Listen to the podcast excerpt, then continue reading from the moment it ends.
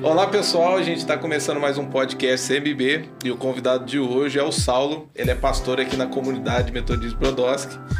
Eu quero deixar já de início é, o convite para você. Se você puder nos ajudar, é, entre nas nossas redes sociais. Nós estamos no Instagram como Igreja CMB então é fácil você entrar lá no Instagram, Igreja CMB. Bem fácil, começa lá nos seguir lá. No Facebook nós estamos como Comunidade Metodista de Brodowski e temos alguns canais no YouTube. Um deles é o Igreja CMB, que é onde está sendo é, agora passando esse podcast.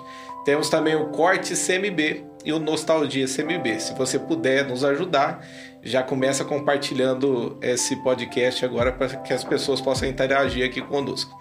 Saulo, seja bem-vindo ao podcast CMB. Graças paz. É, estou muito feliz de estar aqui. Eu que agradeço pela oportunidade, né? Esses momentos são momentos únicos. Eu agradeço muito por isso. Amém. Ô, Saulo, começa falando um pouquinho. Quem que é a pessoa do Saulo? A pessoa do Saulo, eu sou um cidadão de Brodowski, né? Nasci aqui, e tem muitas histórias em Brodowski, né? Da minha infância, da minha adolescência e juventude. E hoje, né? Já há 37 anos na comunidade, né? Numa idade já mais um pouco madura, né? Vamos amadurecendo com o tempo. Então, eu sou esse Saulo, né? que tem essa essa história aqui em Brodowski, né? É conterrâneo aqui de Brodowski mesmo? De Brodowski. É? é. Família daqui também ou veio de algum lugar? É, meus pais, né? A minha mãe de Brodowski, meu pai era de Jurucê, né? Veio para Brodowski. Pertinho aqui. Pertinho. E aí eu praticamente nasci ali na estação, né? Que onde é a rodoviária. Aqui mesmo em Brodowski? Aqui nessa estação aqui. Minha família morava ali, tinha uma casa ali onde abriu uma rua, né? E ali a gente morou, praticamente a cidade era muito pequena naquela época, certo? É, nasceu tudo em torno da, da estação ali, né? Realmente, a, geralmente a gente vê histórias da cidade, a maior parte de outras cidades, principalmente ali para o lado de Minas, né? A cidade nasce em torno de uma uhum. igreja, né? E aqui em Brodowski, Alexandre Brodowski, ele foi o fundador dessa cidade, né? Uhum. Então a gente teve ali, né? nascemos ali, minha família, nós moramos por muitos anos ali. Ele era um engenheiro, né? Ali, né? engenheiro. Né? Alexandre Brodowski era um engenheiro, né? E então é, meu pai mais assim pegou ele, né? Eu não conheci ele nessa época, né? Uhum embora criança, né? Nasci em 1965, mas a gente viu, viu muita evolução da cidade, né? Conhece muitas histórias. Meu pai tem muita bagagem, né? Eu, eu, sou impressionado pelo meu pai, pela lucidez dele, tem 92 anos, né? Nossa, 92 e, anos já? 92 anos. E ele, o pessoal da USP teve aqui, eu acho que faz umas três semanas, fizeram uma gravação com ele, com, perguntando a respeito. Qual que é o nome dele só? Paulo Salata. Paulo Salata. Paulo Salata. E ele, então ele tem muita história, né? Então às vezes eu fico muito perto dele, ele conta para mim. E é muito legal a história de Brodowski, né? Porque Brodowski é uma cidade, sempre foi uma cidade muito aconchegante, né? Muito amigável, né? E a gente viu sempre essa história se repetindo, é, de pessoas novas que vieram para Brodowski. E Brodowski é muito caloroso nisso, de recepcionar as pessoas, né? Tem essa graça aqui, por ser uma cidade pequena, né? E a gente sempre assistiu isso, sempre viu isso, né? E, e a sua mãe fazia o quê, Sal? Minha mãe?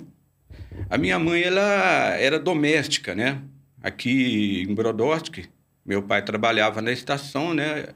E ela trabalhava para o seu Carlos Aidar. Ele hum. tinha, naquela época, a, as calças, né? Os alfaiates que faziam. Era raro roupa pronta, né? Então, ela trabalhava para a dona Zoraide. A casa dela é na onde era na onde era a Magazine Luiza. Ah, sim. Certo? Então minha mãe trabalhava ali. Depois, né, nós somos em cinco irmãos. Aí ela começou a ficar mais em casa mesmo. Qual né? é o nome do, da sua mãe e dos seus irmãos? É, a minha mãe é Valdereza de Vicente Salata, né?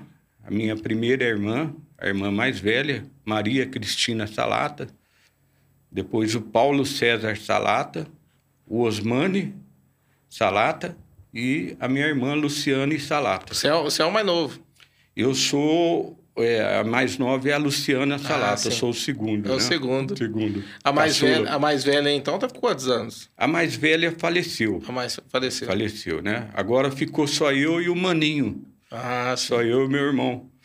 É, eu perdi a minha irmã, depois eu perdi a minha mãe, o Paulinho e a Luciana, né? Aí ficou só eu e o Maninho e o meu pai, né? Ah, É. Olha só, e teu pai tá com 92 anos. 92 anos. E, tá firme lá, só. Tá firme. É aroeira, né? É? Aroeira.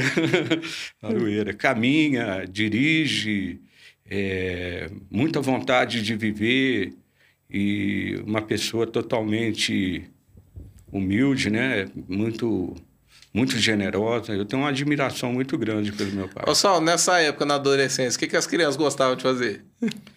Na época de adolescência, né, é, a gente aproveitou bastante a infância, porque ao redor da estação ali era muito gramado, tudo gramado, né? E ali as crianças brincavam ali, soltava papagaio. Na época a gente fazia aqueles papagaios de jornal, né? É, chamava papagaio e era uma coisa bacana, não era um negócio que nem fazem hoje, né? Bacana hoje também, a moçada faz pipa, Isso. meninas, né? Põe a ceral, é até muito perigoso, né? E um corta o outro, né? Então, naquela época, o, a, a- o negócio diversão do, papagaio era você mandar ele mais alto, Ah, entendeu? quanto mais alto colocava. mais alto, você batizava ele lá nas alturas, até não ver mais, né? Entende? É, o Portinari, ele narra muito nos quadros dele, né? A questão É. do papagaio, né? E as crianças gostavam de fazer isso. gostava de fazer isso. E a gente brincava muito ali na estação, jogava eh, na rua, né? Na época, eu pulava o muro de casa, já caía dentro da casa praticamente de um amigo meu, né?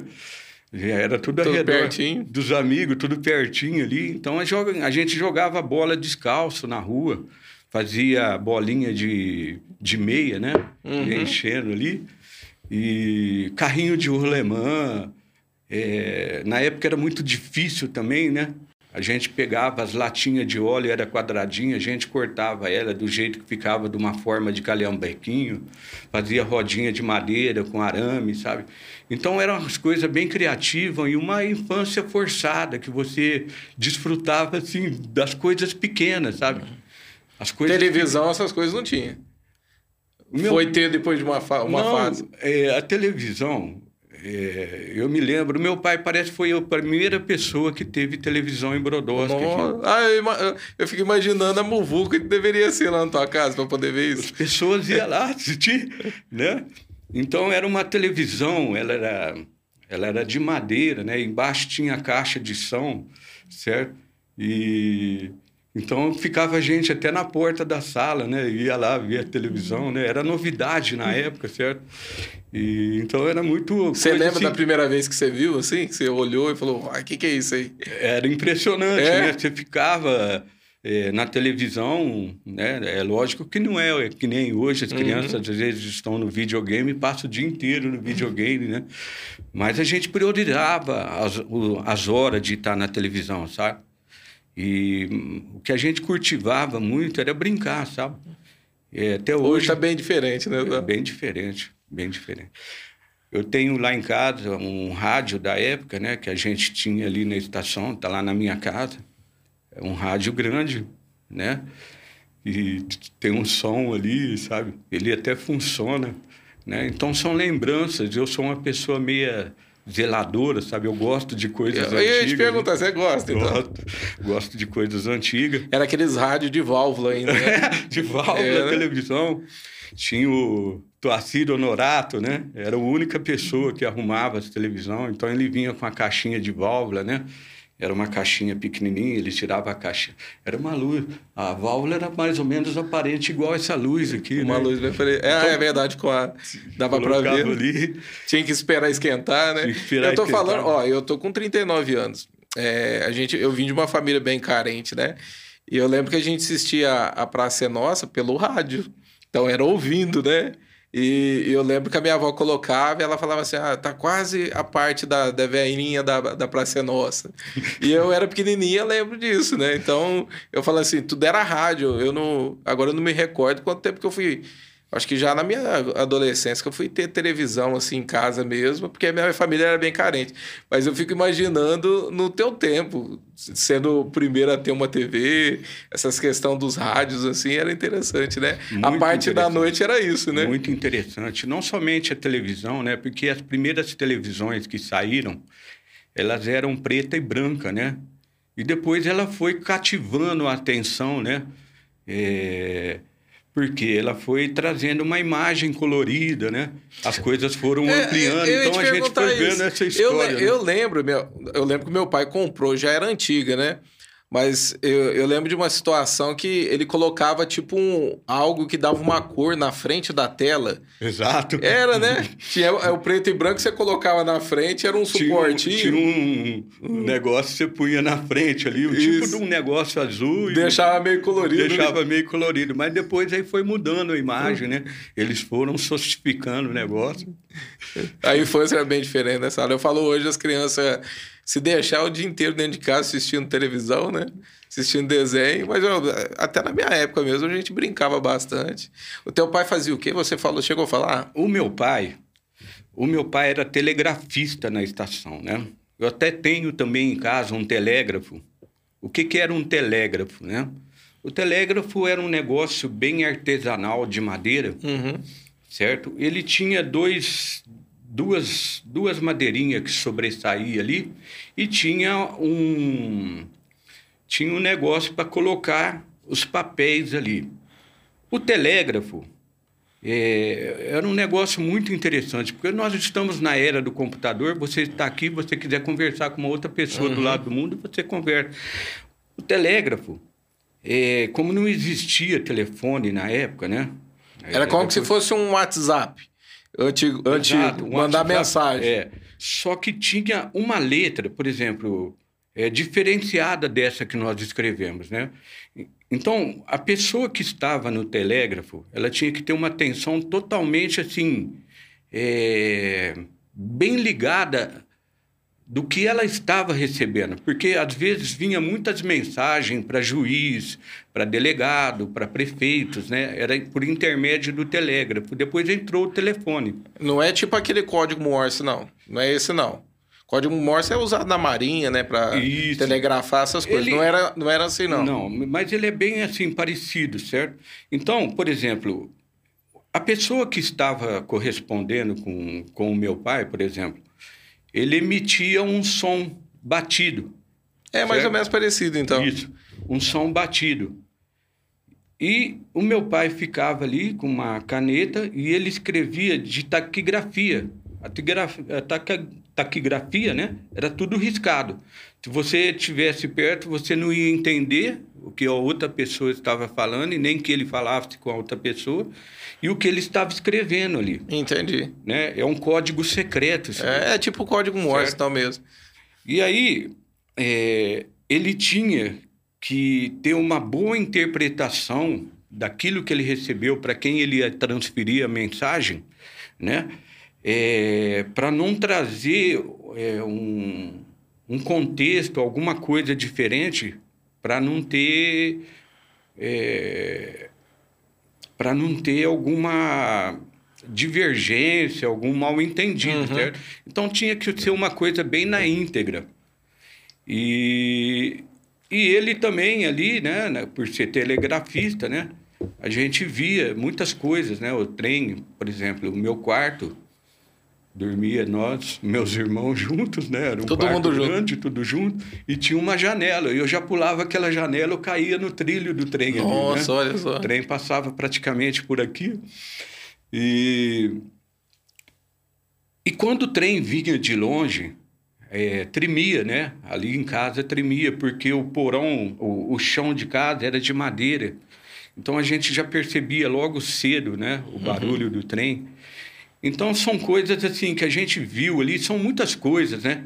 É, tinha, eu tenho essa maleta lá em casa também, que é um negócio de lona, né?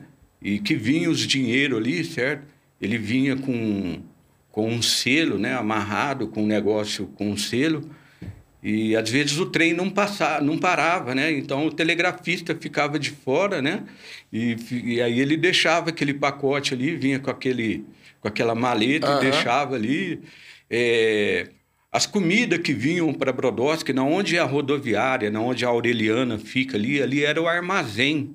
Ah, legal. Né? Ali era o armazém, então vinha, chegava e estocava vinha ali. as comidas ali, estocava ali, vinha aí os caminhão vinha e levava, né, pro, é, o Alfredo Bueno, o André Achite, é, se eu não me engano, o pai do Pereira, né, as pessoas que tinham o Brizote, né, naquela época eu acho que não, não era Empório, era outro nome, né? É, eu não me lembro direito, mas era o comércio da época. E daqui saía também? Saía para fora? Saía, passava, né? pegava e levava? Sa saía, né? Era uma troca, né? Então, o que era produzido em Brodowski era levado para outro ah, lugar, né? Então, era tudo... É, os trens era tudo o meio de transporte forte, né? A gente vinha vários vagões, às vezes é, na, na estação, na frente da estação, tinha vários trilhos que ficavam os vagões carregados ou que iam carregar. Certo? Ah, que interessante. E você vê, e foi crescendo, aprendendo tudo isso, vendo tudo Crescendo, isso. vendo isso, né? E o mais impressionante que existia ali em frente da, da, da estação que era uma coisa linda, que tinha uma arquitetura linda. Somente os antigos vão lembrar disso. Eu brincava muito ali, tinha uma janela enorme, né? Parecia até uma porta. E, e tinha uma arquitetura linda, que era a máquina de arroz, né? Que limpava arroz. Na época limpava arroz ali. O arroz era vendido, eles pegavam aquele, aquele negócio. É que fala, é... Ficava numa caixa, é, né? arroz. Ah, agora Aí também tinha um negócio de de, de pegava e punha por quilo. Colocava por quilo, pesava ali e saía no pacotinho. Né? Isso, fubá, né? Então tinha essa máquina de arroz e a máquina de café. E era uma coisa muito bonita, né? Uma coisa muito linda ali que a gente viu ali, a arquitetura, né? E quando derrubou eu fiquei muito triste porque eu gostava daquilo ali, né? E eu fui a pessoa ali, o meu primeiro serviço foi ali, praticamente com sete, oito anos, quando derrubou ali. Eu li, os tijolos era grande, né? Aqueles então, tijolos eu tirava antigo. o reboque do tijolo e enfileirando. Com oito anos eu já estava fazendo isso daí. Né? É, você fazia o que ali nessa parte ali, né, nessa parte de trabalho? Você mexia com o que ali na, na parte de construção, essas coisas? Eu, né, aí depois de criança, né, eu, a gente ajudava em casa, sabe? E na parte de trabalho, depois eu me formei, né? Eu estudei em Ribeirão Preto, no Senai, eu me formei para mecânico geral. Ah, tá. Certo? Aí eu trabalhei um tempo numa firma de equipamentos odontológicos, né? E fiquei um bom tempo ali, trabalhei. Isso com quantos eu... anos, Sal? Hã? Isso com quantos anos? Eu tinha mais ou menos nessa época uns 17, 18 ah, anos. Ah, já estava... É. Aí depois eu fui para Penha, né? Na época que a Penha começou a fabricar aqueles overlight, que eram uns barcos que andava tanto é para cerrado, né? Ele andava tanto na água e também ele criava uma boia debaixo dele e tinha uma hélice grande, né? Uhum. Então ele andava na terra e também andava sobre as águas, sabe? Era um negócio interessante ali. Aí depois a penha quebrou, eu saí de lá, né? Mas passei por vários trabalhos já. Né? E a tua conversão, você converteu com quantos anos? A minha conversão, ela começou mais ou menos com 19, 20 anos. Foi uma coisa muito interessante. Adolescência também já. É. Uma época muito interessante a minha conversão.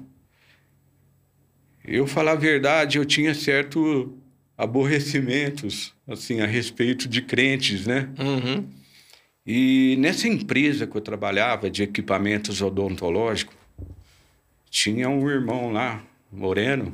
Sempre tem um, né? Patrício. e ele começou a pregar para nós ali, certo?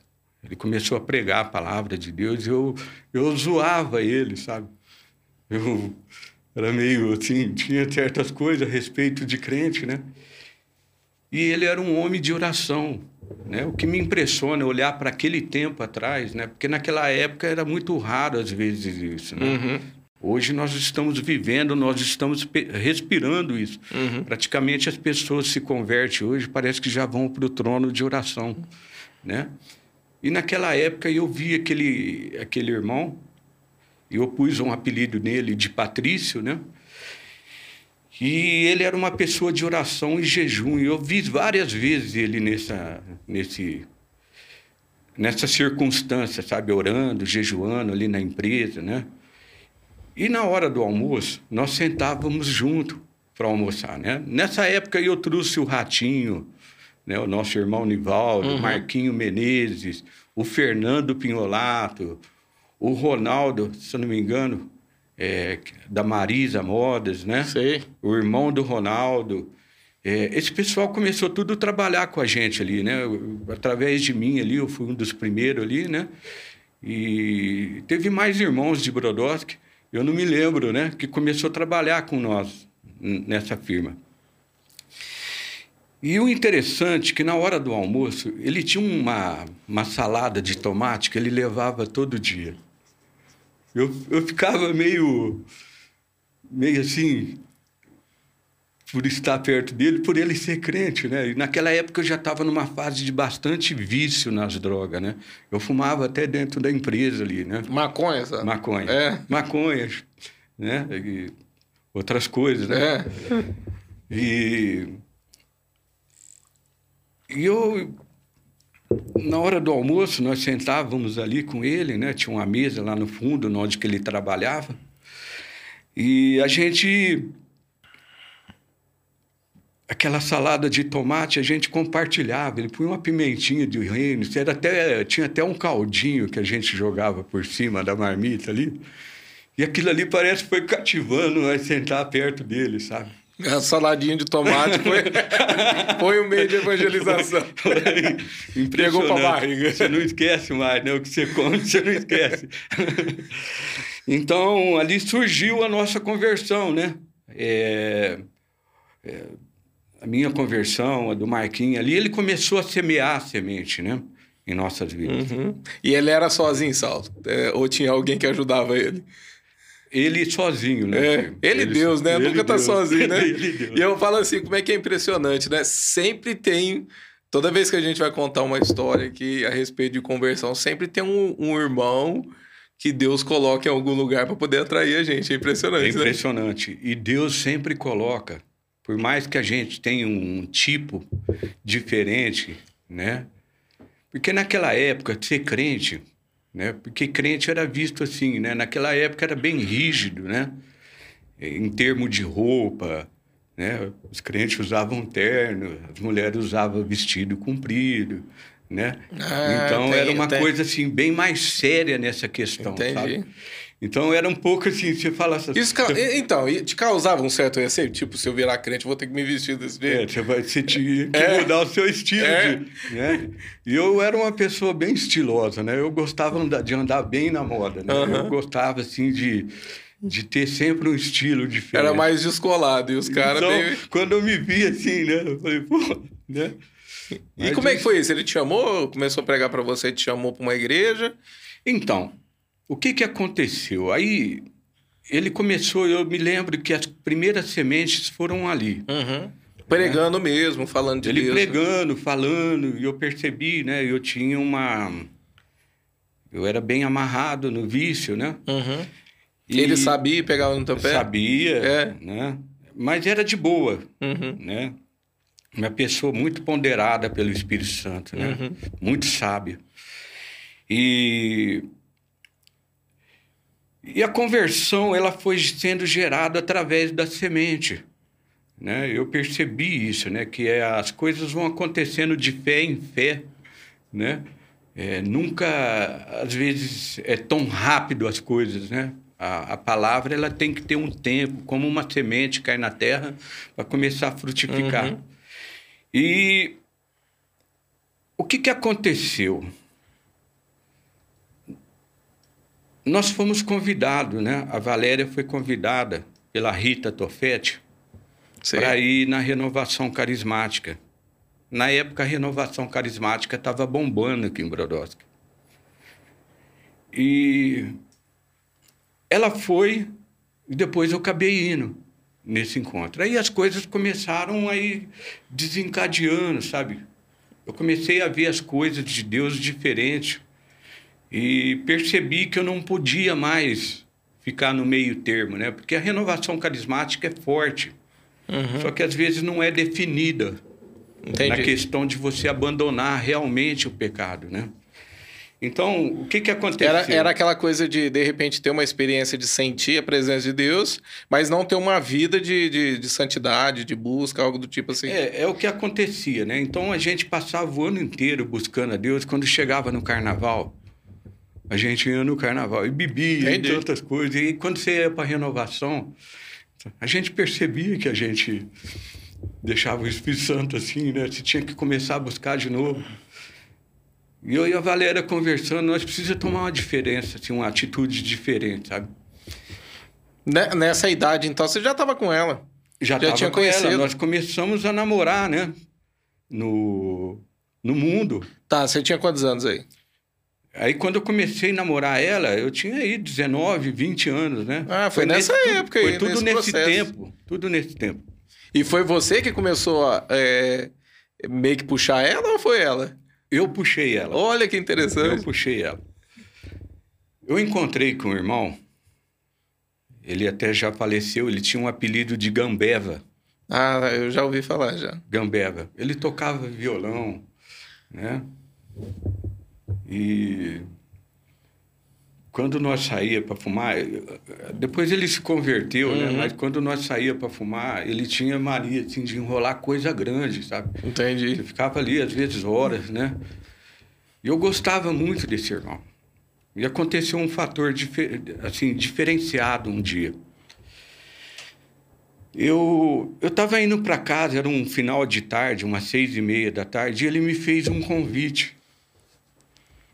E eu percebi que tinha alguma coisa diferente, né? Sabe quando uma pessoa te faz um convite diferente, né? E eu senti que o Espírito Santo estava me chamando ali. Eu já estava ouvindo a voz do Espírito Santo.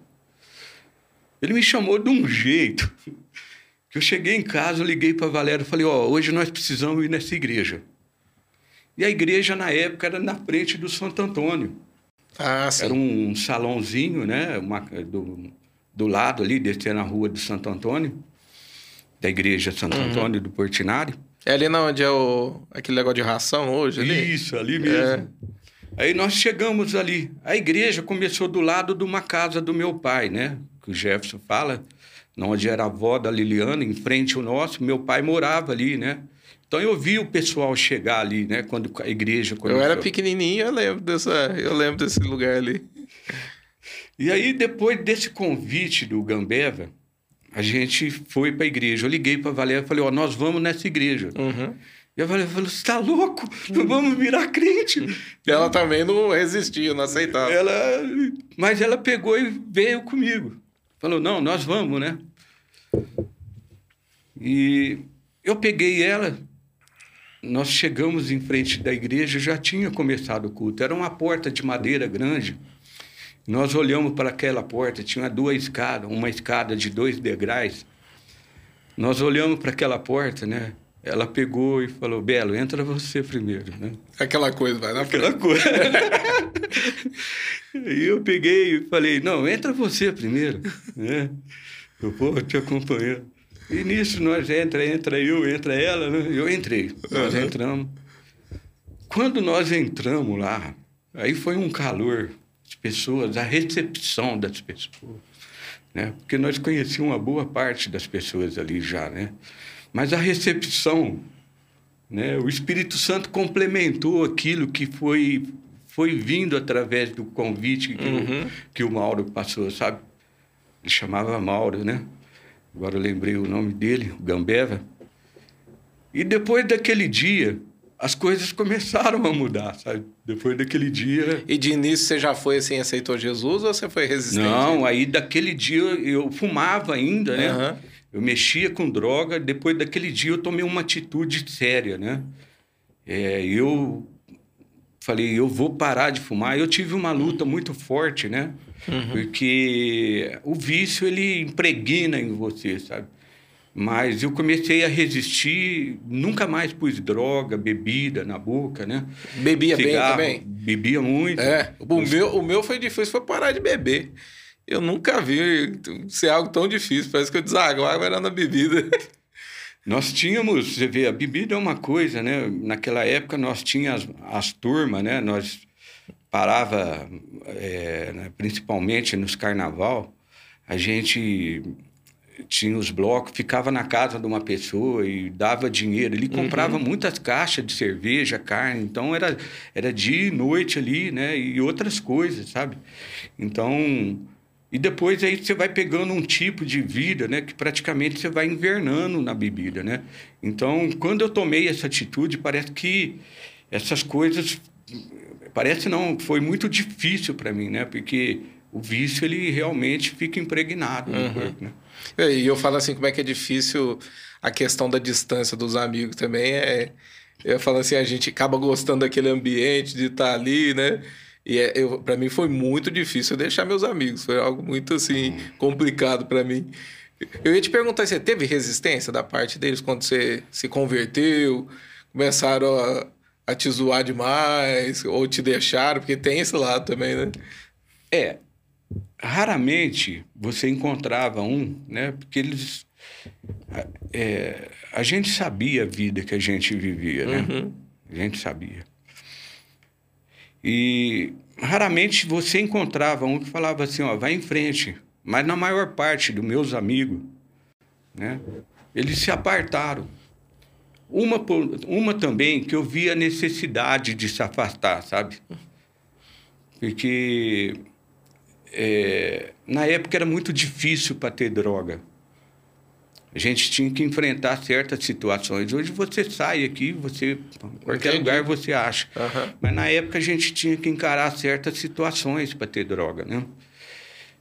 E o que que aconteceu? Alguns me encontravam na rua e falavam: "Ei, para aí, para aí, para aí", né? Eu estava indo com o carro do meu pai, um fusquinha amarelinho, né?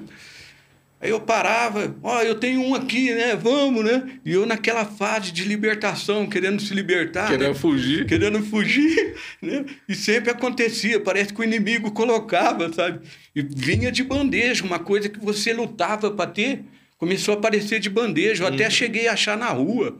Né? Olha só. O diabo até começou a pôr na rua. Uma mas... coisa que tinha que enfrentar, que era difícil para achar, começa a achar na rua. Achei na rua, né?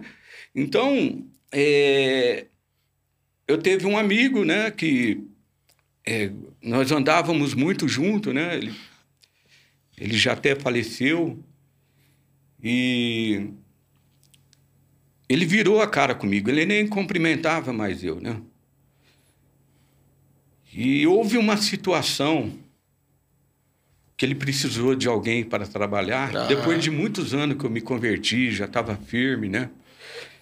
E ele ele era espírita. Uhum. Eu já vi muitas situações dele. Na época eu não entendia que o inimigo pegava ele, né? uhum. né? Nas estradas aí. Achava que de repente era alguma coisa, bebida. Era alguma loucura, coisas. né? Mas não era. Uhum.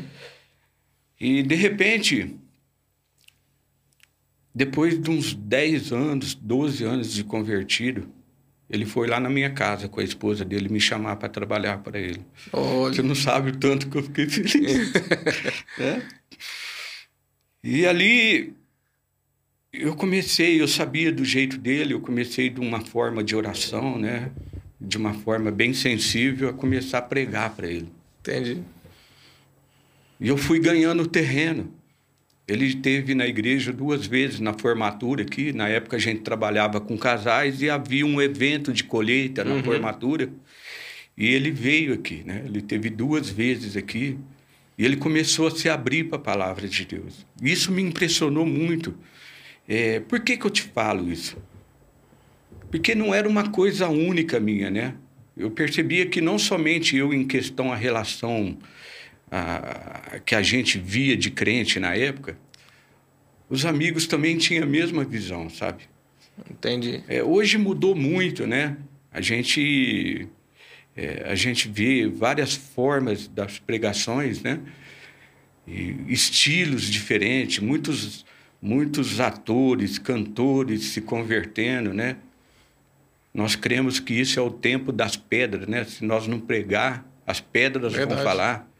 Então, é, Deus está trazendo pessoas do meio da mídia, né, para trazer o evangelho. Então, o evangelho ele está sendo essa graça, mas nessa época era muito, muito restrito isso.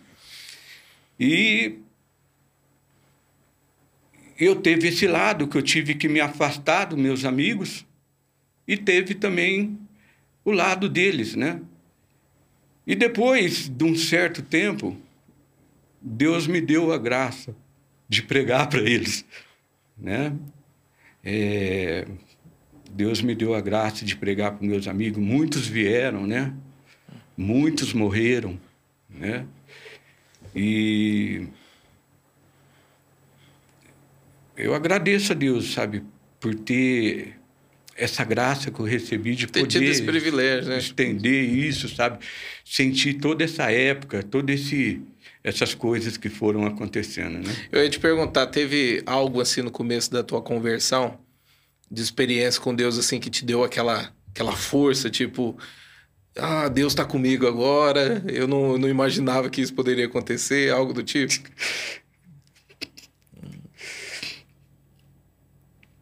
Foi muito forte. Eu quero agradecer o Espírito Santo gerou uma sensibilidade, sabe? No começo da conversão, uma sede. E eu senti que, no começo da conversão, devido à vida que eu tinha, que eu tinha que me envolver com as coisas de uhum. Deus.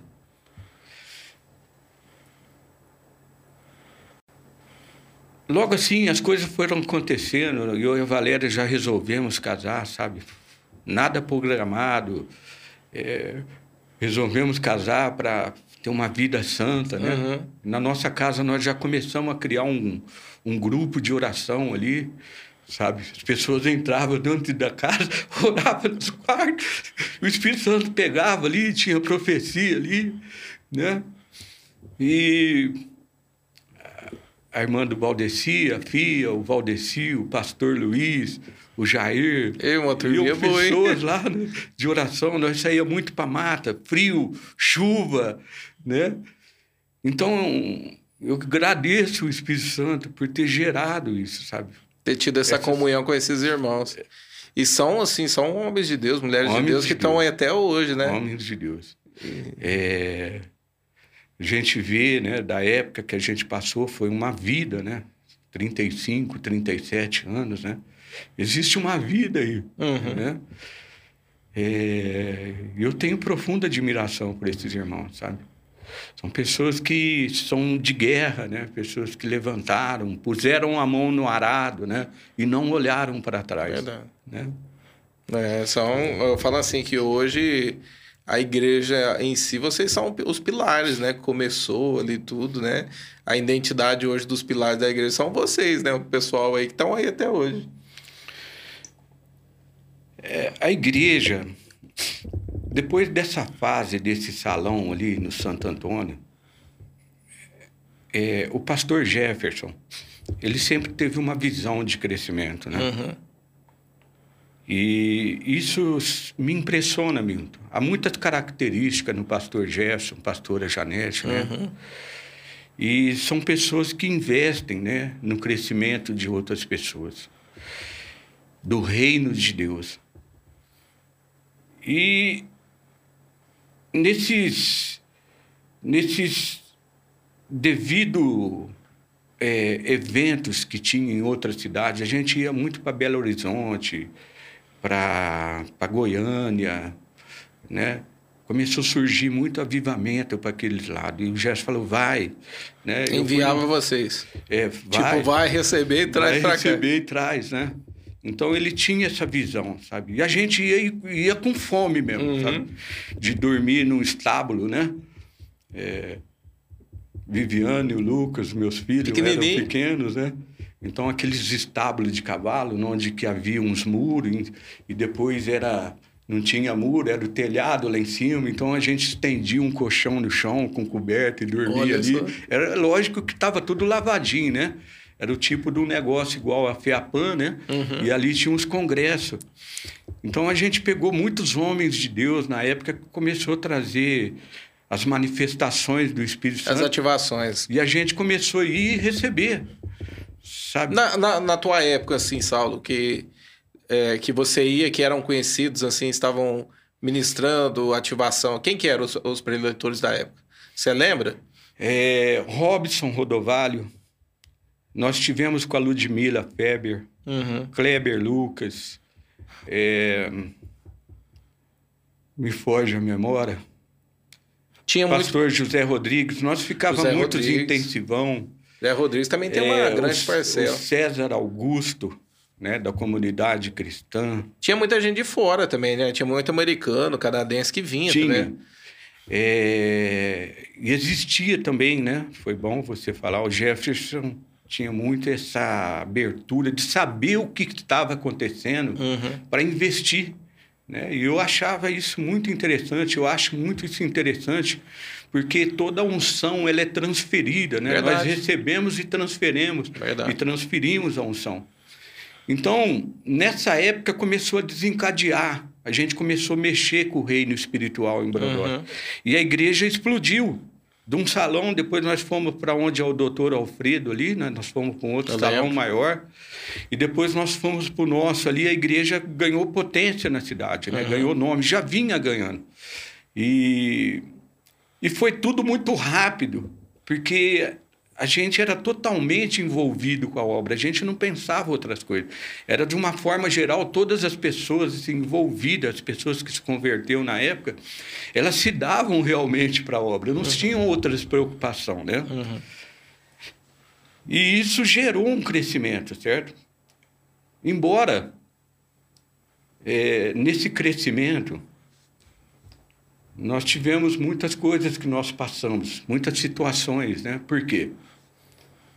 É...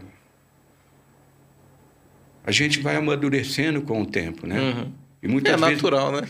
a gente não estava, às vezes, muito maduro para aquilo que aconteceu. Uhum. E muitas coisas aconteceram, uhum. né? Mas em tudo Deus tem o seu cuidado, sabe? Deus tem a, a, o seu respaldo. E chegou hoje até onde chegou, né? É devido a uma visão do pastor Jefferson, a pastora Janete, né, de investir em pessoas, né, é, pra, de expandir o reino de Eles Deus. são visionários, né? Nesse são visionários, ponto. É... São visionários. Eu, eu, eu, falo assim que parece que brota líder, né? É uma coisa impressionante, né? É. Você vê hoje os jovens de hoje, eu fico impressionado com os jovens de hoje, a é. sede que eles têm de querer fazer as coisas, né? De querer liderar, estar tá na frente, fazer a obra de Deus. Isso é legal. Eu até quero reforçar isso, né? Porque eu fiquei um tempo assim afastado, depois eu voltei, e isso me impressionou e me impactou muito. Você ficou quanto tempo afastado? Eu fiquei aproximadamente, eu acho que a minha memória depois do Covid já falou um pouco, mas eu sei que eu acho que fiquei uns oito anos afastado. Uns oito? É. é. eu acho que eu fiquei isso aí também, eu acho que uns sete, oito anos. É. E depois que eu voltei, vendo você, os outros pastores que estão aqui, as pastoras, os jovens, né? É, eu fiquei impressionado. E isso, da forma que eu voltei, isso me, me pegou, foi me pegando, sabe? E eu comecei a sentir algo diferente, que eu precisava voltar o primeiro amor, né? Porque quando você perde tudo, você precisa voltar no primeiro amor. Verdade. É. Só que eu não sabia como, né? Eu falo assim que as experiências que eu tive mesmo com o Espírito Santo foi através da tua vida, dentro de encontro, né? Dessas situações assim, foi foi que, que, que mexeu comigo, né? Tá, eu falo assim, nesse ponto em si, falo assim, eu, eu, os líderes em si, eu falo, essa turma que você, narrou, né?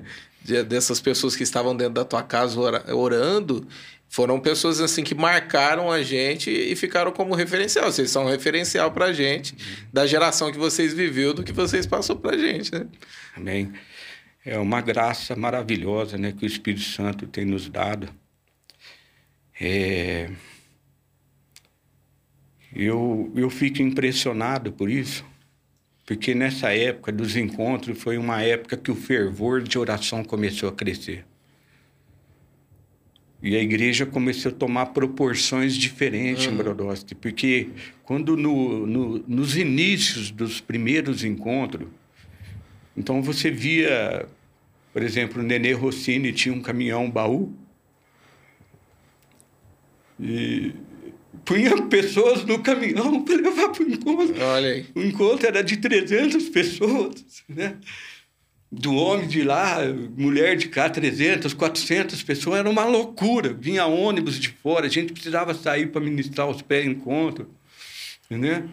Então, havia uma movimentação forte na e região. Essa época, a igreja cresceu muito nessa aula. Cresceu. Devia ter o quê? Umas 250 para 300 pessoas? Deu um salto muito, muito alto, grande. né? Na, na visão do encontro, depois desse mover de célula, de sair de dentro da igreja, né? A igreja sempre teve uma visão de discipulado. Uhum. Quando eu me converti, né, tinha uma tinha uma pasta aqui de discipulado, então era era automático. Você recebia o discipulado, você já tinha que sair para discipular. Uhum. Eu automaticamente eu já estava recebendo discipulado, eu e a Valéria, né? Nós já saía para ir nas casas discipular, né? Mas no encontro a, a proporção foi maior. Foi bem maior. É, eu lembro assim que passou de, de 250, 300, foi para mais de mil, mas muito rápido. A igreja muito deu um rápido, salto. Muito rápido. Foi um movimento muito forte, né? Que, que, muito Que aconteceu muito nesse, nesse, nesse tempo, né? Nesse tempo. E eu estava, uns dois meses atrás, eu estava numa reunião de pastores. E ele veio conversar, veio uma, um, um, pastor conversar comigo, ele me abraçou, eu não estava lembrado dele, né? Ele me abraçou, abraçou forte, chegou até às vezes encheu, encheu os olhos de lágrimas. Estava emocionado, me viu ali, fazia muitos anos que não me via. Ele falou: Olha, minha vida mudou depois daquele encontro. Você lembra quando você orou para mim, eu recebi o batismo no Espírito Santo? Olha só, privilégio, hein? Eu falei, ó, eu não lembro, né? Foram muitas pessoas. Ele foi me trazendo a memória, né? Eu lembrei. Mas o Espírito Santo me impressionou muito nessa área, sabe? É, através dos encontros, né? É, ele me impressionou muito, né? Me deu um, uma dinâmica para mim desenvolver na hora do batismo.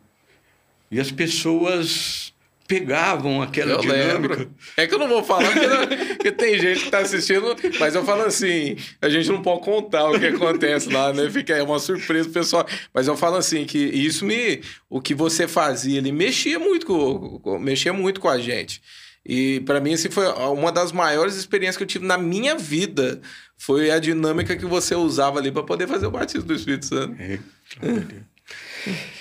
Então era muito assim impactante, sabe? Porque o encontro, a, a forma que ele é elaborado, a palavra de, uhum. de, de, Deus ali é poder.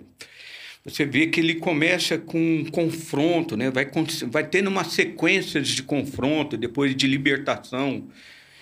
E quando o encontro ele é desenvolvido dessa maneira, da maneira simples que ele é, você percebe quando né? Porque é um bastão para sendo passado o outro, né? Então, quando chega nessa parte do batismo, é, eu ficava impressionado. Né? Às vezes eu até queria cair no meio das pessoas ali, que era tão forte a unção. A pessoa está tão aberta né, para receber, né? Eu falo assim, é um processo, né? Processo. Eu falo que o primeiro dia que a gente entra, dá vontade de pular um muro e sair correndo, né? Falo, Meu Deus, o que eu tô fazendo aqui? Mas eu falo, no último dia, você, você quer ficar lá dentro, você não quer sair de lá. Eu falo, a vontade que, que dá é falar assim: ó, não quero que isso aqui acabe nunca, eu quero ficar aqui, eu quero fazer. É aquela. Eu, eu lembro muito é, na parte da transfiguração, né? Na hora que, que eles olham e falam: vamos construir uma tenda aqui, uma para cada um, porque é, o que eles estavam vivendo era surreal e o que a gente vive ali, a gente sai totalmente transformado. É muito forte, é muito forte. Quando nós terminamos o encontro, eu lembro dessa pessoa eu lembro porque foi muito forte que eu vi, relacionado a isso que você está falando. O Celso Monteverde. Uhum. Olha, até arrepia de falar. Nós estávamos numa escola que tinha uma janela grande e era um final de tarde. Nós ia sair dali e vir para a igreja. E eu vi, eu fiquei com. Ele estava ali, eu estava uns 10, 15 metros afastado dele, observando ele. Eu vi que ele olhava para a janela e o pôr do sol era uma temporada de verão. E ele olhando o pôr do sol pela janela, olhando, eu falei, ah, eu vou ter que ali ver o que está acontecendo com ele, né? Agora que eu cheguei perto dele, eu falei, ô Celso, o que está acontecendo? Você está Já faz tempo ir para fora. Falou, Saulinho, eu não quero sair desse lugar, cara. Olha que legal ele foi impactado, sabe, com a presença do Espírito. São muitas coisas fortes que aconteceram, sabe? Muitas coisas fortes. Eu sempre, eu sempre incentivo, falo para meus discípulos, né? Eu falo que vocês têm que participar, porque quem está fazendo recebe muito, mas depois que você fez e está trabalhando, a, a, a, satisfação que a gente tem de, de ver, contemplar né, tudo que está acontecendo ali dentro, você recebe muito mais. Tem hora que eu estou olhando, eu estou presenciando tudo aquilo, aquele derramar do Espírito Santo, aquele algo poderoso. Você fala, meu Deus, como é que é bom fazer parte disso, né? A gente olha aquilo, eu deixo para vocês o convite. Se vocês não fizeram um encontro tremendo ainda, façam um encontro tremendo, é, que assim como transformou a nossa vida, tudo isso que a gente está narrando aqui é, é algo que você tem que fazer parte, você tem que viver mesmo que você faz muitos anos que de repente está dentro da igreja, é, faça um encontro tremendo. Eu lembro de uma situação, Saulo, a gente organizou um encontro tremendo e veio uns pastores de, de fora. E era de uma igreja mais tradicional, que na verdade eles estavam respaldados em um pastor que tinha cobertura espiritual, dava cobertura espiritual para eles, e tinha feito um encontro já e falou: Ó, oh, vocês precisam fazer. E eu lembro que eles vieram todo resistente, né? fechados, né? E conversavam muito pouca gente, ficavam olhando, sabe, aquela coisa de tipo. É, tem esse lado meio religioso, né? A gente vai. Todo mundo passa por isso. A gente vai ficando muito tempo dentro da igreja. Parece que se a gente não vigiar, os nossos olhos vão fechando, a gente vai ficando cego. E ficava perguntando muito, ah, por, que, por que isso? Por que, que não pode fazer aquilo? Por que, que isso, aquilo, outro? E, e a gente ali segurando as pontas, né? Então, a gente deixou à vontade, falou, ó, oh, qualquer coisa você pode levantar. Deixou eles bem à vontade mesmo, porque eram pastores estavam ali, né? E eu lembro que no último dia, na hora que Deus derramou aquela unção, eu falei, cadê esses, esses pastores? Ele tava com a família, né? Falei, cadê esses pastores? Na hora que eu olhei, tava todo mundo pro chão no meio do povo e recebendo aquela unção. E na hora que acabou, eles vieram, abraçaram, pediram perdão pra gente. E, e eu lembro que no encontro da frente, o, o, pastor da igreja mandou quase todo mundo da igreja dele vir fazer o um encontro também. Porque eu falo assim, ó, quem, é, quem tá ali dentro sabe o, o, o que, que é que Deus derrama ali, algo poderoso.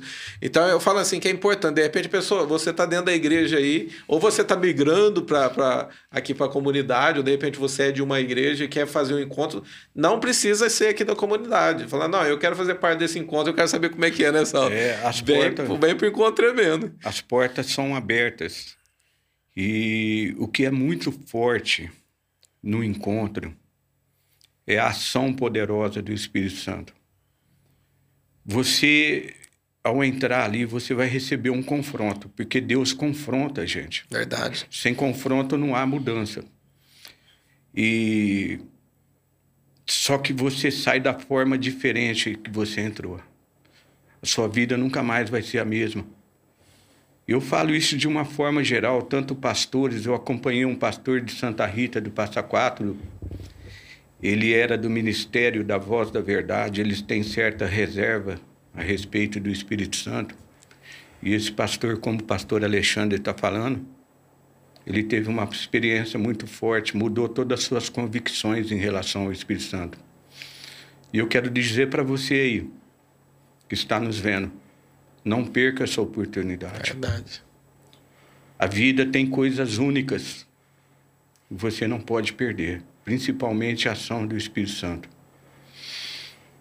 Vai no encontro. Sua vida nunca mais será a mesma. Nós vimos isso de uma forma geral, tanto com pessoas que não são da igreja, muitas pessoas foram já no encontro, que nunca vieram para a igreja, e de pessoas já, pastores, que foram transformados no encontro. E a questão é essa, né, Saulo? A pessoa recebe, leva para a igreja dela e gera um avivamento dentro da igreja é dela. É muito contagiante, é muito contagiante. É... E o encontro ele é impactante, né? Depois ele te proporciona uma outra coisa, né? Que é o reencontro. Verdade. O reencontro, é. aí você fica totalmente equipado para a gente acha, a gente já acha que recebeu de tudo, chega Não. lá e vem algo assim, é algo sobrenatural, né? O, o reencontro é sobrenatural. As palavras que você falou é sobrenatural. Para quem não conhece o Encontro Tremendo, a gente vai ter um encontro tremendo agora em setembro. Se eu não me engano, acho que é dia 21, 22, 23. Pode estar errado aí de repente na data, mas eu sei que é em setembro, nos dias 20 aí. E se você não participou, participa, liga aqui na igreja, aqui na comunidade. Ou você coloca aqui, ó, escreve aí embaixo nesse podcast, quero fazer parte do encontro. Coloca teu contato aí que a gente vai entrar é, em contato contigo para você poder participar do encontro. E depois do encontro tem um reencontro, né? Que, que é uma continuação do encontro tremendo. O encontro tremendo são três dias, é, geralmente num lugar. Você fica ali, a gente dorme ali, tem refeição, tem ministração, e na hora que você sai dali, você sai pregando até pro poste, né? Pega até pro poste. poste, os cachorros que tiver ali. Eu falo assim, é, é, algo, é algo tremendo que, tremendo. que deu. A gente não pode falar tudo que acontece, mas só de você entender um pouco aqui do que a gente está conversando, eu tenho é certeza muito... é, que o Espírito Santo vai estar tá te tocando aí para você poder ter essa curiosidade, né? É de querer. Forte.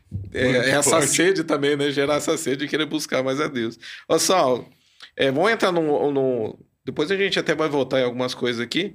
Fala para mim, teve alguma fase é, muito difícil que você enfrentou na tua vida?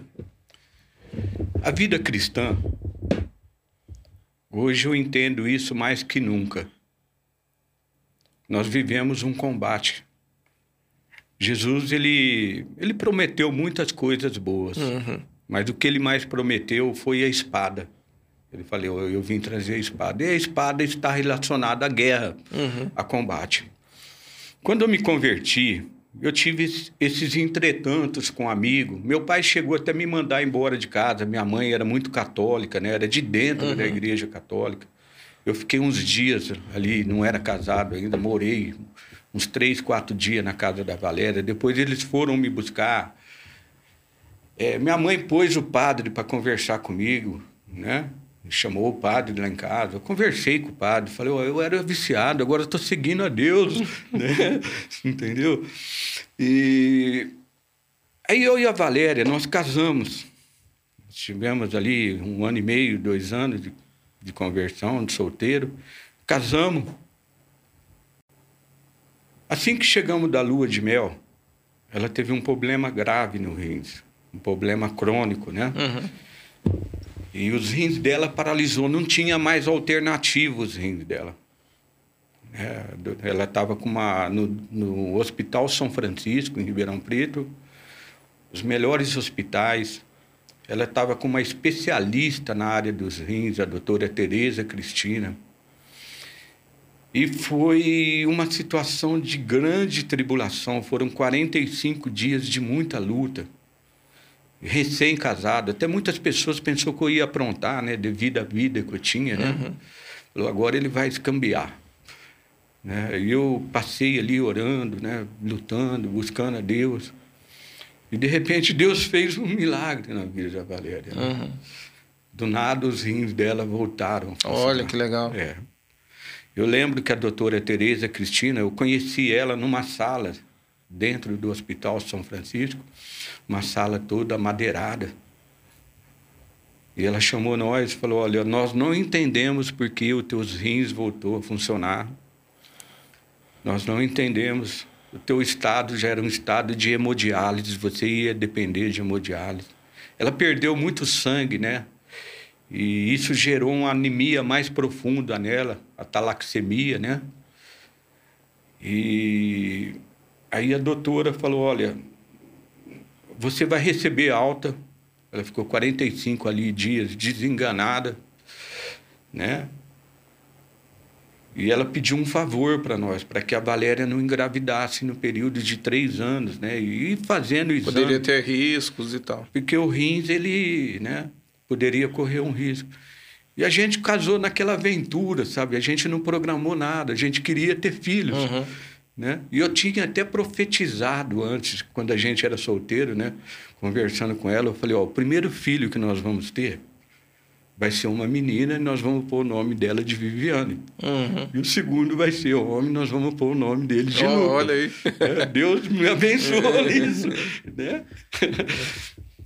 E logo um ano que ela saiu do hospital, ela engravidou. E o que mais me impressionou é ela que amamentou meus filhos no peito dela. Até um ano, um ano e meio, né? E às vezes o diabo cutucava, sabe? Ela sentia algumas coisas no rins. O diabo parecia que pegava esse ponto fraco. Uhum. Né? Porque foi uma época de aflição. Né? A gente estava ali, ali cerçando em Deus a nossa vida, estava vindo. E de vez em quando o diabo cutucava ali, sabe? Aí a gente orava, né? E tivemos muitas lutas, né? Muitas lutas. Por quê? Nós saímos do mundo, eu e a Valéria, nos convertemos junto. Depois que passou essa situação é, da enfermidade, a gente olhou um para o outro e falou: esse nosso casamento aqui não vai dar certo. Porque era tudo. Muitos sentimentos, temperamentos, uhum. né? Aí nós olhamos um para o outro e falou: não, nós temos uma alternativa. Nós temos a Bíblia. Vamos estruturar nosso casamento na Bíblia, né? E nisso, é, nós tivemos a oportunidade, né, o Jefferson também empenhou em trazer o Ministério MMI para Brodowski, que é o Ministério de Casais. É um curso de três meses e meio, uhum. né? E nós participamos desse curso. Aí o nosso casamento foi solidificando. E de repente nós começamos a ministrar esse curso. Nós ministramos esse curso por uma temporada de 20 anos, mais ou menos. Formamos Nossa, muitos, tudo isso. Formamos muitos líderes, né? Aqui e casou Brodó. muita gente também. Né, Casamos. Na época, é, nós fazíamos os casamentos coletivos, né? Às vezes participava 10 casais. Mas não era uma coisa assim que nós pegávamos os casais e falávamos, você vai casar agora. Não, nós punha eles no curso. Uhum. Às vezes, preparava todo. Preparava. Às vezes era pessoa de segundo relacionamento, né? Que já tinha divorciado. Uhum. Então você precisava trabalhar de que forma? Cada cabeça uma sentença, cada sentença um juízo. Né? Uhum. Você tinha que estar sabendo o que, que você estava projetando na vida da pessoa para ela começar a desenvolver um casamento solidificado. Ia né? ter que desconstruir toda aquela mentalidade. Então, teve... De repente não deu certo o primeiro casamento por conta da, da, do jeito que levava, né? As coisas do mundo, a formação que veio, as maldições hereditárias, né? Então, havia nesse curso toda a estrutura para lidar com várias circunstâncias de um casamento, né? E a gente atuava forte nesse ministério. Fomos crescendo nisso, né? E formamos vários líderes, né? Porque a gente recebeu uma legalidade né, de gerar líderes também. Então, a gente foi para vários lugares na região e formamos vários líderes, né? Porque o curso tinha que ter uma transferência de, de liderança, né? Uhum. E a gente viu aqui em Brodowski essa transformação, né? Hoje eu tenho história aqui de Brodowski que eu vi pessoas que vieram do nada, que né, recebeu o curso e se aderiram a viver os princípios de Deus para o casamento e prosperaram muito, né? E não somente o curso de casais, o MMI, nós fazíamos o ONI também. É, eu ficava muito triste no curso de noivos. Por quê? Eu vi os noivos naquele fogo do namoro, né? É, de querer casar. Eu já vi várias pessoas que nós estávamos preparando para casar ali. Quando terminava o curso, eles chegavam até nós e falavam assim: Ó, nós vamos separar. Ah, entendi. Falava, por quê? Nós vimos que não vai dar certo, nós. Entendi. Porque o, curso. De repente, uma coisa que ia começar errada, né? E, e o Espírito Santo mostrou algo dentro do curso e. Entendi. Era muito forte, né? Então eu ficava triste, por um outro lado eu ficava alegre também, né? Uhum. Porque o casamento é uma coisa que você tem que entrar e não pode ser desfeito, principalmente uma pessoa que conhece a palavra de Deus, né? Há vários há várias coisas que até mesmo Jesus fala que, que em casos de adultério, né? É, para que não se separe, para que haja reconciliação, né? E os fariseus da época ali contestavam com Jesus, Uhum. né? Não, mas na lei de Moisés está escrito isso, né? Mas Jesus ele estava, ele não estava fugindo da lei de Moisés, mas ele estava trazendo o tempo da graça ali para que Entendi. as pessoas se consertassem. É, ele trouxe o Ministério da Reconciliação. o já, Ministério né? da Reconciliação Dos homens com muito Deus. né? forte isso. Então foi uma vida de muita luta, sabe, pastor? É, diversas lutas a gente passou e todas essas lutas geraram em nós um crescimento, tanto em mim e a Valéria, né? A mãe dela fala para mim, agora depois que partiu, que a Valéria partiu, ela me falou uma coisa que me tocou, que ela nunca falou, né? Ela falou assim, olha, Saulo, onde você tirava o seu pé, a Valéria colocava o dela, né? Eu me sinto muito agraciado por uma sogra, né? Porque às vezes há muita divergência com sogra, né? Eu me sinto agraciado porque hoje a minha sogra fala assim para mim, olha, o que você faz na tua casa? Cuida da sua casa, limpa a sua casa, lava suas roupas, né? Isso daí já é um sinal de que você venceu muito. Então, é, eu me sinto assim emocionado, Uhum. né, de ouvir isso. Às vezes a gente faz coisa que a gente nem presta atenção. Eu sempre ajudei a Valéria, né, limpar a casa, sempre tivemos junto, né, e sempre andamos junto ministerialmente também. Uma das últimas palavras dela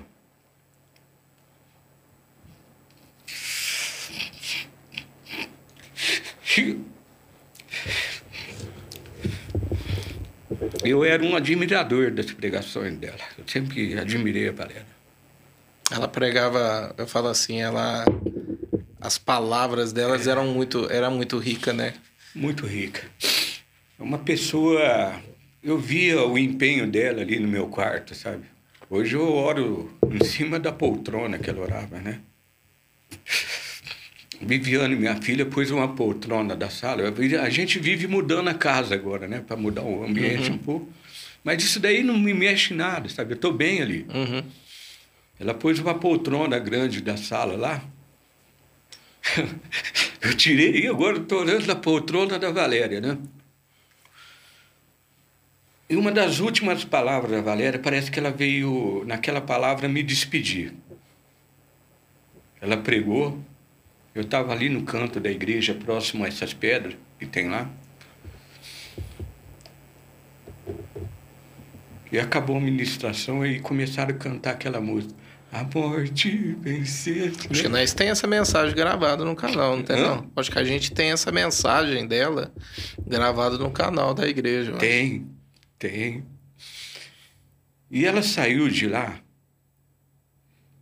do púlpito, ela veio e me abraçou e começou a cantar essa música no meu, no meu ouvido. Na época, eu falei, mas o que está acontecendo, meu Deus? O que, que é isso que ela está fazendo? né? Eu nunca tinha visto uma manifestação daquela forma. Uhum. E ela ficou cantando. Aí depois veio aquela situação da Covid, né? E quando canta esse cântico na igreja, vem essa lembrança muito forte em mim. Mas não de tristeza. Eu estou chorando aqui Uhum. porque é uma emoção forte, de um impacto forte, de uma transferência do Espírito.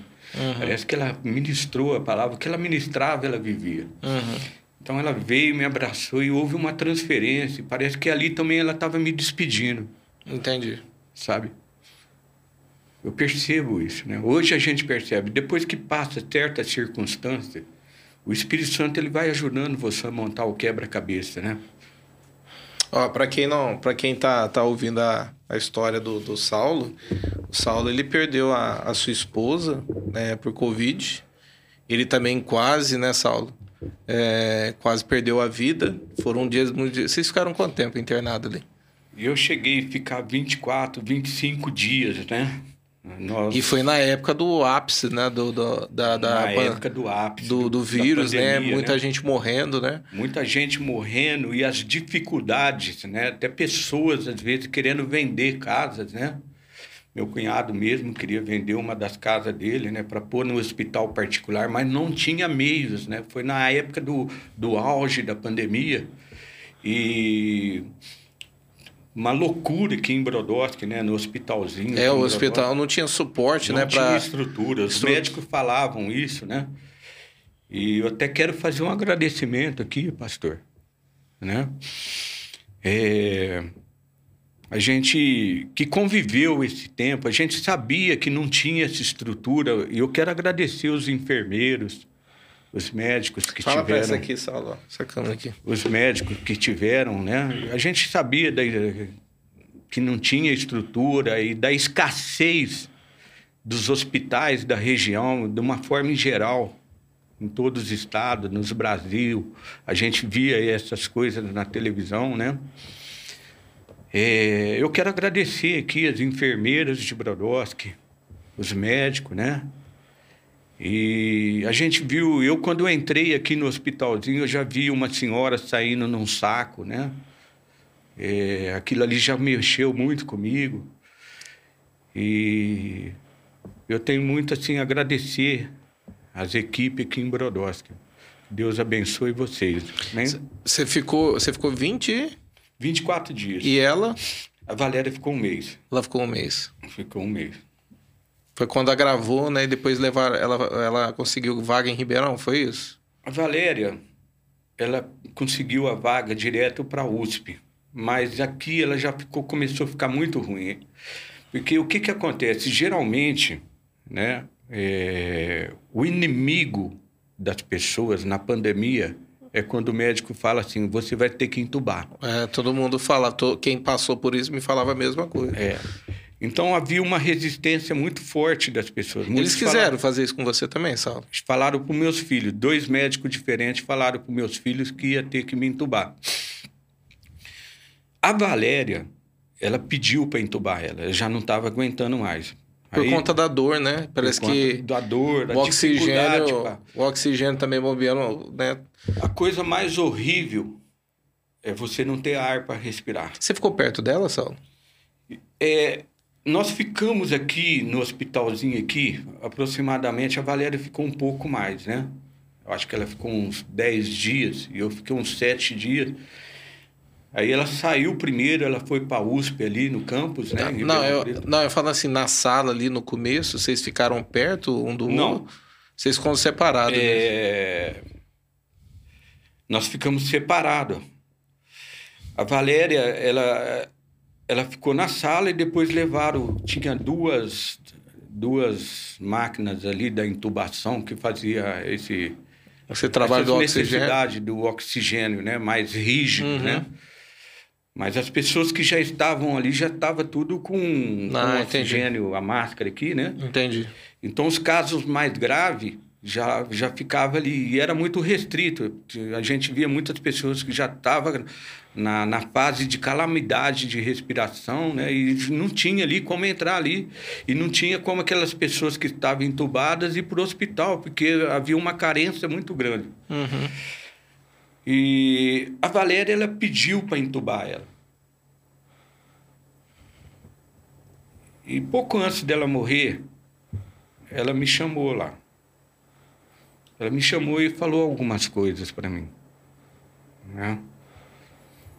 Falou, Belo, vai acontecer isso comigo. E a gente, a gente luta. A gente luta. Ela me deu algumas recomendações para mim falar para meus filhos. Né? Uhum. E naquela época eu estava já também numa fase de. Eu não conseguia falar, né? Eu ia falar, eu, eu soltava uma palavra, eu tossia muito. Uhum. Meu pulmão ficou bastante agravado. E ela me falando isso, eu fiquei apavorado, eu saí dali. Eu sinto até hoje que eu devia ficar mais ali ouvindo ela, né? Ela também estava bem debilitada, eu acho que ela falou o necessário ali para mim. E ali você sentiu que ela estava despedindo de você ali, naquele momento? Ela foi bem clara comigo, né? É que às vezes a gente não entende. Uhum. Eu sempre percebi, né? Depois é que, como eu te falei para você, o Espírito Santo vai ajudando a gente, né? Mas a Valéria, ela tinha uma, um contato muito forte com Deus, sabe? Ela Uhum. tinha saudade do céu. É, parece que ela, ela via Deus, né? É lógico que às vezes a gente fala assim, pô, ela não ama você, não amava os netos, não amava os filhos, a família, Acho que ela estava enxergando além, eu acho. né? Porque, irmão, sabe, é, Deus ele vai gerando isso em nós, esse, esse desejo pela eternidade. Eu tinha certo receio a respeito da eternidade. Mas quando eu passei por uma situação no hospital, eu comecei a olhar o céu diferente. Comecei a olhar o céu diferente. Você chegou a ter experiências ali com, com Deus ali, Saulo? Teve experiência? Com Deus, assim, que, que mexeu com, contigo, de, de dele, de, de alguma maneira, assim, trazer conserto, te mostrar algumas coisas, o que ele queria fazer contigo, algo do tipo assim? Eu tive uma experiência muito forte com Deus numa situação que eu estava afastado. Eu tive várias experiências com Deus de transferência do Espírito Santo, de receber o Espírito Uhum. Santo. Eu agradeço muito o Espírito Santo por isso. Mas numa situação que eu estava afastado, eu, eu, eu percebi, você falou de concerto, né? Uhum. Eu percebi uma voz audível de Deus. Olha que legal. Falou, ó, você precisa consertar. Você precisa acertar suas contas. Porque senão você vai para o inferno. E você sentia isso no teu espírito? Eu sentia, Que tinha que ter o conserto. eu senti. Deus ele não foi muito longo comigo nas palavras, mas ele foi objetivo. E eu entendi. Isso foi nesses dias, assim? Que, Não, isso foi bem antes, um né? pouco antes. Bem antes de que nós voltamos, né? A Valéria já foi crescendo na igreja, né? Ali você já estava assim, você já estava... Quando aconteceu isso que aconteceu, a Valéria já tinha voltado a pregar, já né? estava pregando, Já tava né? pregando, Isso também já- aconteceu quando eu estava afastado, É, você né? também já fazia um tempo que já estava vindo, né? Tava... Aí eu já estava vindo, estava ativando, né? Porque quando eu voltei, é, eu voltei assim, zerado. Hoje eu entendo por que, que eu voltei zerado. Uhum. Porque quando Deus quer fazer algo novo, tudo que foi feito lá atrás, foi feito. E eu percebi o Espírito Santo me falar, me dirigir nessa condição. Olha, você tem que buscar do alto, receber do alto, e tudo que você fizer do alto, o nome dele tem que ser glorificado. Verdade. Então eu, eu, eu vim nessa, nessa graça. Por isso que eu não, não me ativei. de- né? Eu fui me ativar depois de que tudo aconteceu. Né? Aí eu comecei a buscar Deus de madrugada ali no hospital, né? pela vida da Valéria, pela minha vida. As orações de madrugada começou ali, só. Começou ali no hospital. Vem até hoje. Vai fazer quanto tempo já com a, com a Valéria Dia faleceu? 22 fez um ano. Dia 22, agora do, do Esse- 6. Esse, mês agora, dia 22, 22 do fez um 6. ano. Fez um ano. Fez um ano. Passa rápido, né? Muito rápido. Muito rápido. E então, ali no hospital ali, foram muitas coisas que aconteceram. Eu vi muitas coisas no auge da pandemia, né? Eu compartilhei com os irmãos nas ministrações, uhum. mas foram muitas coisas que eu vi. Esse foi o tempo mais difícil que você enfrentou na tua vida? Foi. A perca. A perca. É a tua metade nessa aula. Morre a sua metade. Eu até conversando com o pastor Jefferson, assim que tudo aconteceu, recentemente que a Valéria partiu, o Jefferson ele tem, ele sempre teve a liberdade de me confrontar, uhum. sabe? E esse dia ele teve um confronto bem objetivo comigo. Ele falou: será que a Valéria não estava no lugar errado no seu coração? Uhum. Entendi. Eu ouvi e comecei a pensar isso, sabe? E Deus me deu uma palavra relacionada a isso. Eu vou, eu vou ministrar essa palavra porque, numa próxima oportunidade, uhum. porque é um pouco extenso, sabe? Referido a isso que ele me falou. E essa parte que morreu, porque a Bíblia, logo no livro de Gênesis, ela fala assim: portanto, deixe o homem, seu pai, a sua mãe, e une-se a sua mulher, tornando-se os dois uma só carne. Uhum. Não tem como você falar. Não tem como. Uma pessoa que é casada, não tem como falar, olha, é, em Deus nós vamos nos tornando um. Existem essas fases no crescimento, de crescimento no casamento, por mais que seja.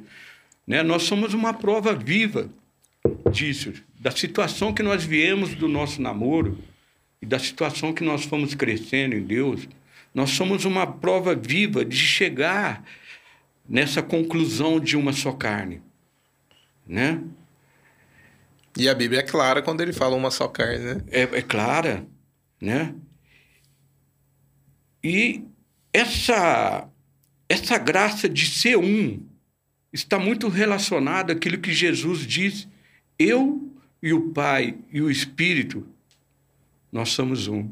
Entendi. Pastora Janete pregou ontem, tem muito a ver, sabe, ser um. Só que a graça que nós temos em Deus, a graça que nós temos em Deus, quando essa parte morre e você busca Jesus, o Espírito Santo, aquela parte que morreu, e você preenche com Jesus, ressuscita algo dentro de você. Verdade. Certo? Porque nós corremos o risco de ser cristão, de morrer uma parte que foi, que é a nossa melhor metade, a nossa uhum. esposa, uhum e nós nos deprimirmos e morrer a outra parte. Verdade. Nós íamos morrer. Quanto, quantas pessoas, né? Não aconteceu isso? É. Pessoa é, não querer mais viver, né? Ficar doente, é. né? Qual que é o conselho que você dá para alguém que passou por uma situação parecida com a sua e de repente está assistindo esse podcast em casa e não quer mais viver, de repente foi um filho, de repente foi o próprio marido ou esposa qual que é a direção que você dá? Porque você passou por isso, você tem autoridade para falar isso. Fala para quem está em casa. O conselho que eu dou para você é o conselho que o Espírito Santo me deu. Não existe lugar mais forte para você se preencher num lugar tão próximo de você, que é o seu quarto. O seu quarto é um lugar que Jesus te deu o um endereço. Quando você quiser falar com Deus, você entra no seu quarto e fecha a porta. Ali ele se revela a você. Ali ele começa a te encher. Ali é o lugar que você chora. Ali é o lugar que você se entrega. E você vai percebendo como que o Espírito Santo vai te pegando no meio das lutas. Eu entrava no meu quarto de madrugada, às quatro horas, três e meia no meu quarto. Entrava, não, eu estava dentro dele. Eu saía para escovar o dente, voltava desesperado para dobrar o joelho. Até hoje eu faço isso. E como no meio do dia o Espírito Santo me pega, no meio de uma tribulação, no meio de uma guerra. Então é um conselho que eu te dou: entra no seu quarto, se entrega a Jesus, convide o Espírito Santo. Não há pessoa melhor que o Espírito Santo para te ajudar. Nem? Amém. Ô, Saulo, eu queria te agradecer, viu? Você estar tá aqui compartilhando. Se a gente, eu acredito aqui que a gente teria é, bastante papo aqui, mas vai ficar muito mais extenso. Mas eu falo assim, foi muito bom estar é, tá contigo aqui, conhecer da tua história, saber o que Deus está fazendo através da tua vida. Eu sinto que Deus vai fazer muito mais. Ele só começou e, e ele vai fazer algo tremendo através da tua vida. É, e isso, hoje, todo lugar que eu vou, eu fico muito feliz por fazer parte disso. É, porque todo lugar que eu vou, as pessoas ela tem, tem falado da tua volta, o carinho que eles têm né, pela tua casa, pela tua família, o carinho que eles tinham pela Valéria, né? A Valéria ela fala até hoje, né? No, isso vai percorrer. Fala, a gente teve a graça de, de é, isso foi, eu acredito que foi de Deus, da gente conseguir levantar a mídia, o Ministério da Mídia, e conseguir. Eu não sei se tem uma ou duas mensagens dela lá, mas eu falo assim, é, para as pessoas poderem conhecer quem ela foi e saber que até hoje ela ainda fala aos nossos corações, né? A pessoa que ela era. E, e eu tenho certeza que você é, ter tido perto dela esse tempo que, que você passou com ela. É, se, se, a gente cresceu estando longe, imagina você estando perto e vivendo com ela todos os dias. Eu queria te agradecer por você poder estar compartilhando essa história. Eu tenho certeza que essa, esse podcast aqui, esse testemunho, vai tocar o coração de muitas pessoas que estão em casa, viu? Amém. É, eu agradeço, eu quero agradecer a Deus, primeiramente, né, por tudo que Ele tem feito. Eu confesso que tudo o que está acontecendo na minha vida é uma obra do Espírito Santo. O Espírito Santo está me conduzindo, uhum. eu agradeço. Eu quero agradecer aqui o pastor Jefferson, pastora Janete, os pastores, você, né? Você uhum. aproximou bastante de mim, liberou palavras, palavras que foram testificadas pelo uhum. Espírito Santo é, me fortaleceu muito. E de uma forma geral, todos os pastores, pastores, todos aqueles que estão aqui empenhados nessa obra, têm me surpreendido.